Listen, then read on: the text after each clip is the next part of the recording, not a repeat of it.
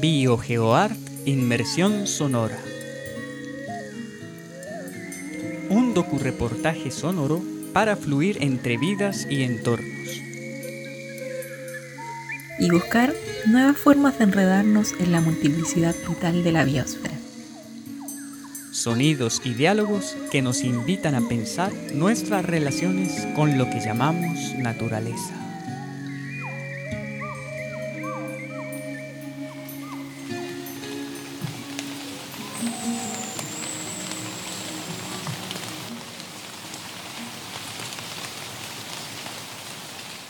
Les damos la bienvenida a BioGeoArt Inmersión Sonora, una exploración de las relaciones entre sociedad y naturaleza y los lenguajes de los entornos que habitamos.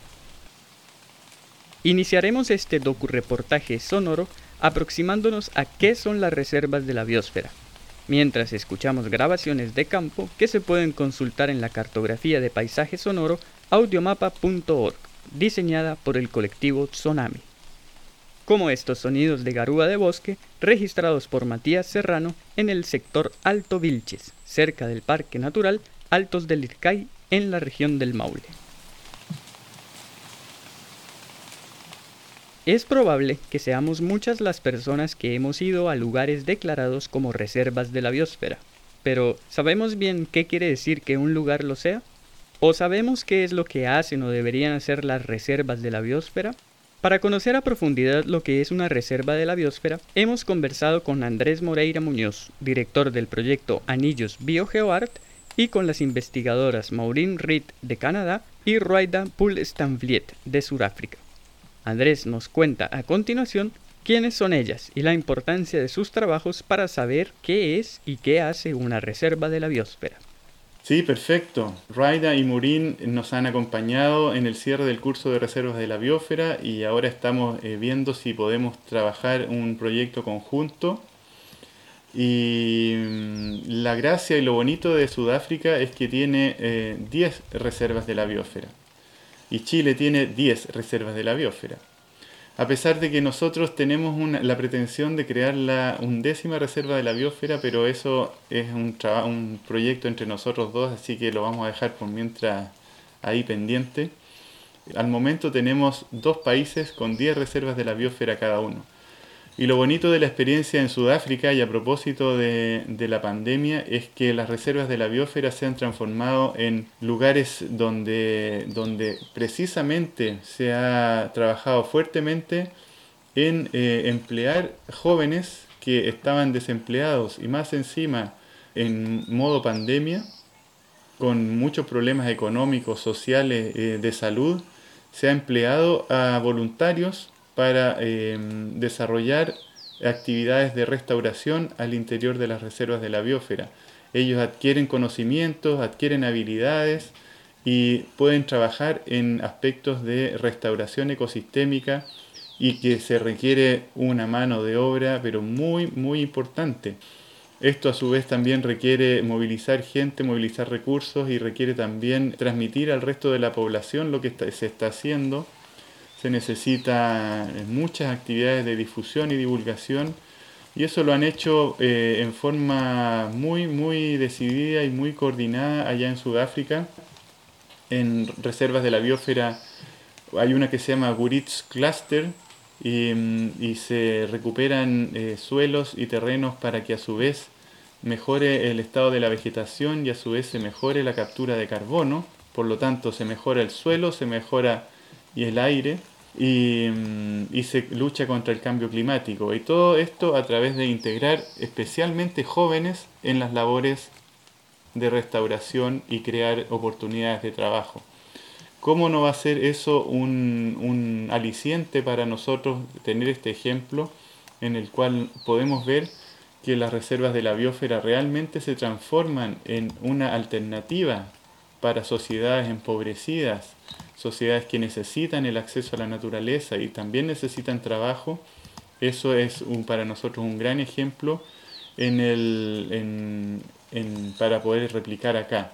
En Kruger to Canyons, Reserva de la Biosfera, también se han hecho estas actividades y mm, hay un programa eh, nacional de apoyo a las reservas de la biosfera que en Chile está faltando.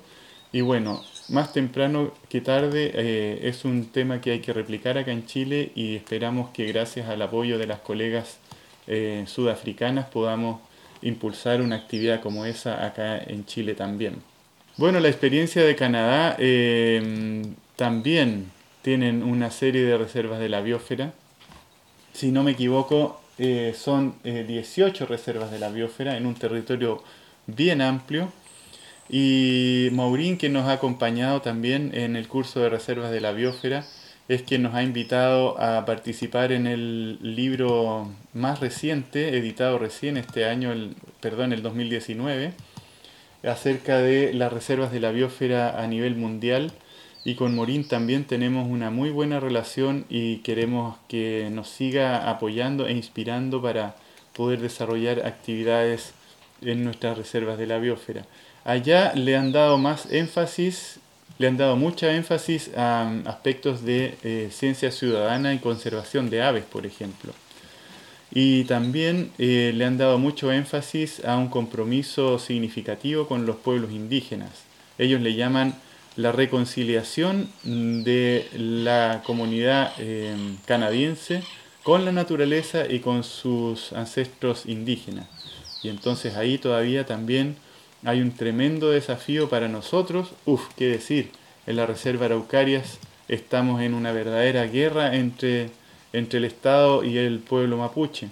Y ahí, ahí en Canadá tenemos un muy, muy buen ejemplo de cómo conciliar Em, la sustentabilidad hacia adelante, em, tomando en cuenta nuestras raíces asociadas a los pueblos originarios, específicamente en el caso de la Araucanía.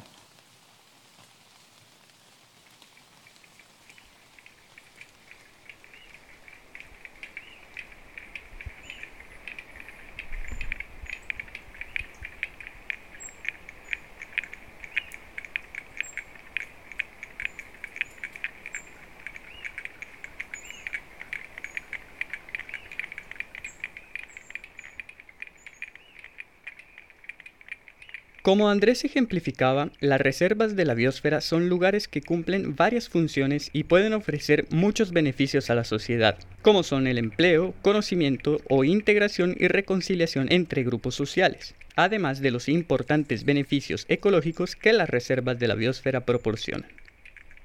Pero antes de entrar en esos detalles, escuchemos la explicación de Maureen Reed sobre de dónde vienen las reservas de la biosfera, qué son y cuáles son sus tareas. So biosphere reserves are UNESCO designations entonces, las reservas de la biosfera son designaciones de la UNESCO bajo el programa del hombre y la biosfera.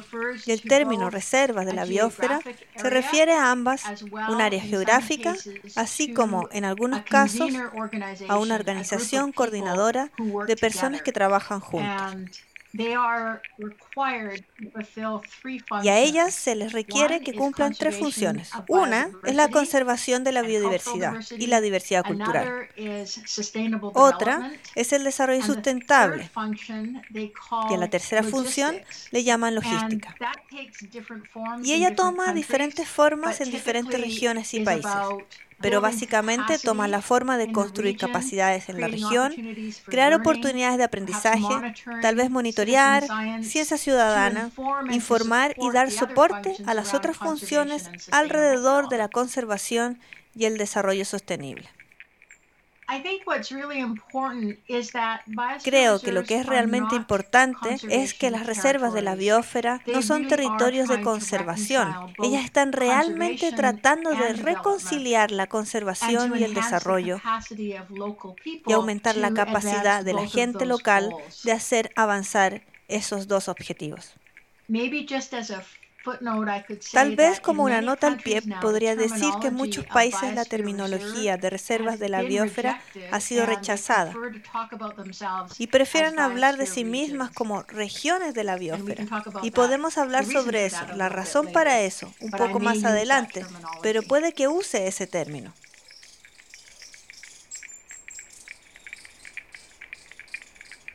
Entonces, una característica especial de las reservas de la biosfera es que no son áreas geográficas para la conservación ecológica exclusivamente, sino que intentan reconciliar la conservación, la biodiversidad y el desarrollo económico, y potenciar la capacidad de quienes viven cerca o en ellas para adelantar ambas metas. En los antecedentes que a continuación nos cuenta Andrés Moreira Muñoz, conoceremos qué quiere decir eso y cuáles son las líneas de acción de las reservas de la biosfera. Reservas de la biosfera es un modelo de sustentabilidad o de mm, conservación propuesto por eh, UNESCO a través del programa El hombre y la biosfera, que viene desde hace bastante tiempo ya, desde los años 70. Y en su momento fue un programa muy visionario. En su momento se, captó que las áreas protegidas en muchos casos no estaban cumpliendo con su rol de conservación, puesto que no se había logrado una integración armónica con las comunidades que vivían cercanas a las áreas protegidas o incluso al interior de las áreas protegidas. Y se mm, reflexionó en esa época eh, una cosa que hoy en día parece muy natural, obvia, pero que en esa época no lo era tanto, se reflexionó que eh, las comunidades humanas que viven en las reservas de la biosfera debían lograr eh, una vida más armónica con eh, los otros seres que viven al interior de las reservas de la biosfera, con el entorno, con la naturaleza. Y se propuso entonces que estos territorios fuesen un lugar, o lugares bastante amplios por lo demás, en los cuales se lograra integrar aspectos de conservación con aspectos de desarrollo sustentable, específicamente hablando de desarrollo económico, y con aspectos de educación e investigación. Esa es la, tríada eh, gloriosa, mágica, que se pretendió aplicar.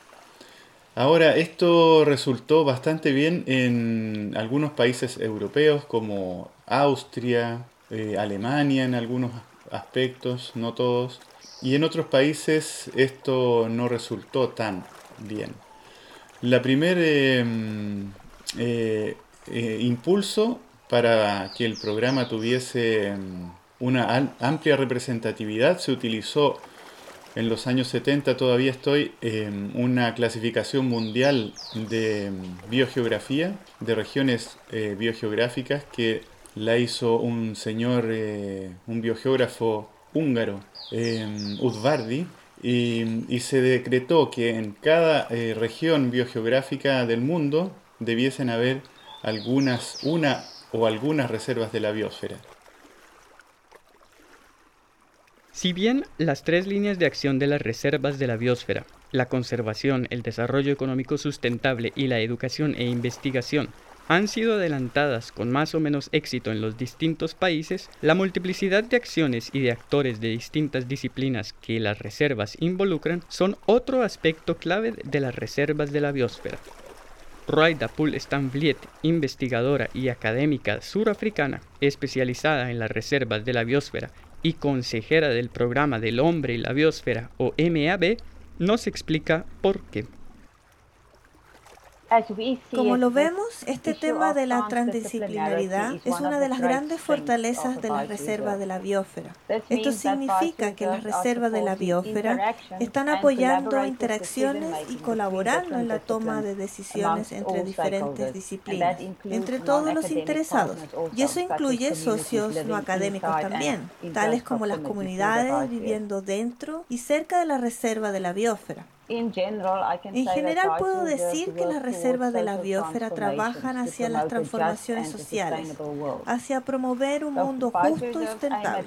Así que las reservas de la biosfera apuntan a reunir científicos, junto a los hacedores de políticas y de decisiones. Um, y las reservas de la biosfera tienden a reunir esos grupos, así como con actores de la sociedad civil y del sector privado en el codiseño y la coproducción y en la entrega colaborativa de conocimiento, políticas y prácticas. Entonces las reservas de las biosferas son algo así como el pegamento que reúne a todos esos interesados juntos, con tal de tener un proceso transdisciplinar de toma de decisiones en la reserva de la biosfera.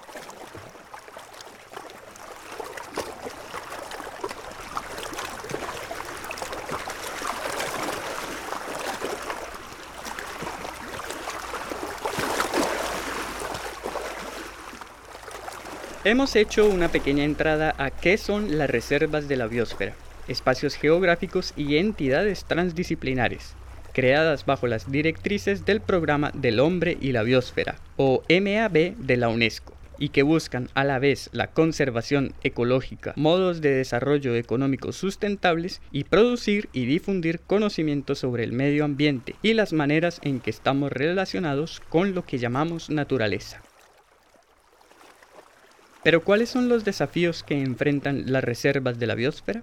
Hoy las reservas de la biosfera tienen tan o más desafíos que antes. Hoy en día se habla de desarrollar al interior de ellas lo que se conoce como desarrollo regenerativo. Pasamos a otro estado en el cual eh, se reconoce que tanto las reservas de la biosfera y por supuesto que la matriz que la circunda en la cual el desarrollo humano ha sido tremendamente fuerte e impactante sobre el medio. Hoy en día eh, los ambientes naturales están tremendamente destruidos, empobrecidos, eh, sin suelo, contaminados, etcétera, etcétera, etcétera. Y entonces hoy en día las reservas de la biosfera pasan a ser em, lugares en los cuales aplicar el desarrollo regenerativo, restauración de ecosistemas, puesto que eh, desde su declaración inicial hace ya 50 años, se ha avanzado muy poco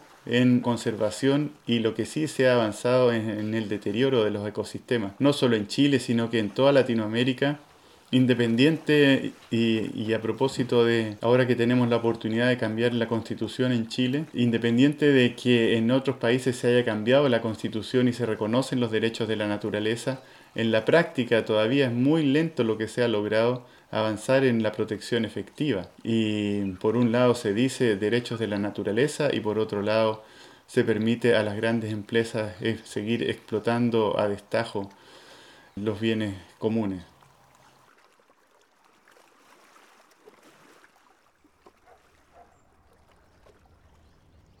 Bueno, como estamos todos más bien conscientes, la biodiversidad está siendo perdida a una tasa creciente y la conservación de la biodiversidad está siendo desafiada. Um, Las presiones claves que conducen a la pérdida de diversidad actualmente son principalmente la sobreexplotación de las especies y especialmente en Sudáfrica el aumento en las especies exóticas invasivas también la contaminación y luego los efectos negativos del cambio climático, tales como los patrones cambiantes del clima y luego especialmente la degradación y la fragmentación y la destrucción completa de hábitats. Entonces, uno de los valores de la reserva de la biosfera es que ellas están actuando como agentes facilitadores entre actores interesados en un paisaje específico. Y la conservación de la biodiversidad es usualmente la responsabilidad de quienes administran las áreas núcleo, una vez que las áreas núcleo son los paisajes dentro de las reservas de la biosfera que cuidan de la conservación de la biodiversidad. Y la reserva de la biosfera facilita la interacción entre estos administradores y otros actores interesados, lo que entonces resulta en promover la integración de la biodiversidad en otras facetas del paisaje.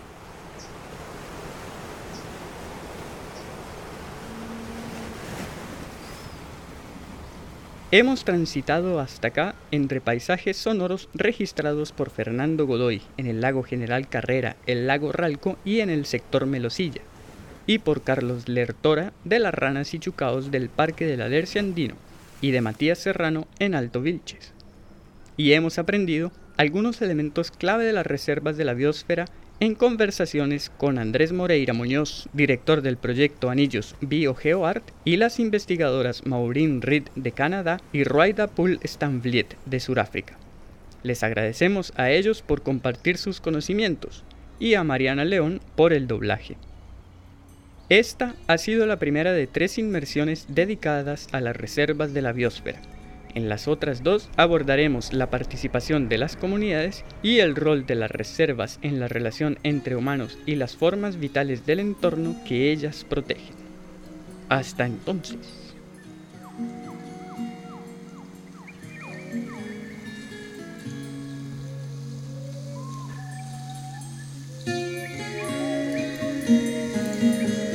Concluye así esta inmersión sonora. Un tiempo y espacio para reencontrarnos con los entornos que habitamos y sus vidas. Una producción del proyecto Anillos BioGeoArt, desarrollado por investigadoras e investigadores de la Pontificia Universidad Católica de Valparaíso y la Universidad Católica del Maule. Y financiado por la Agencia Nacional de Investigación y Desarrollo. BioGeoArt, inmersión sonora. Una, escucha, atenta, a la biosfera.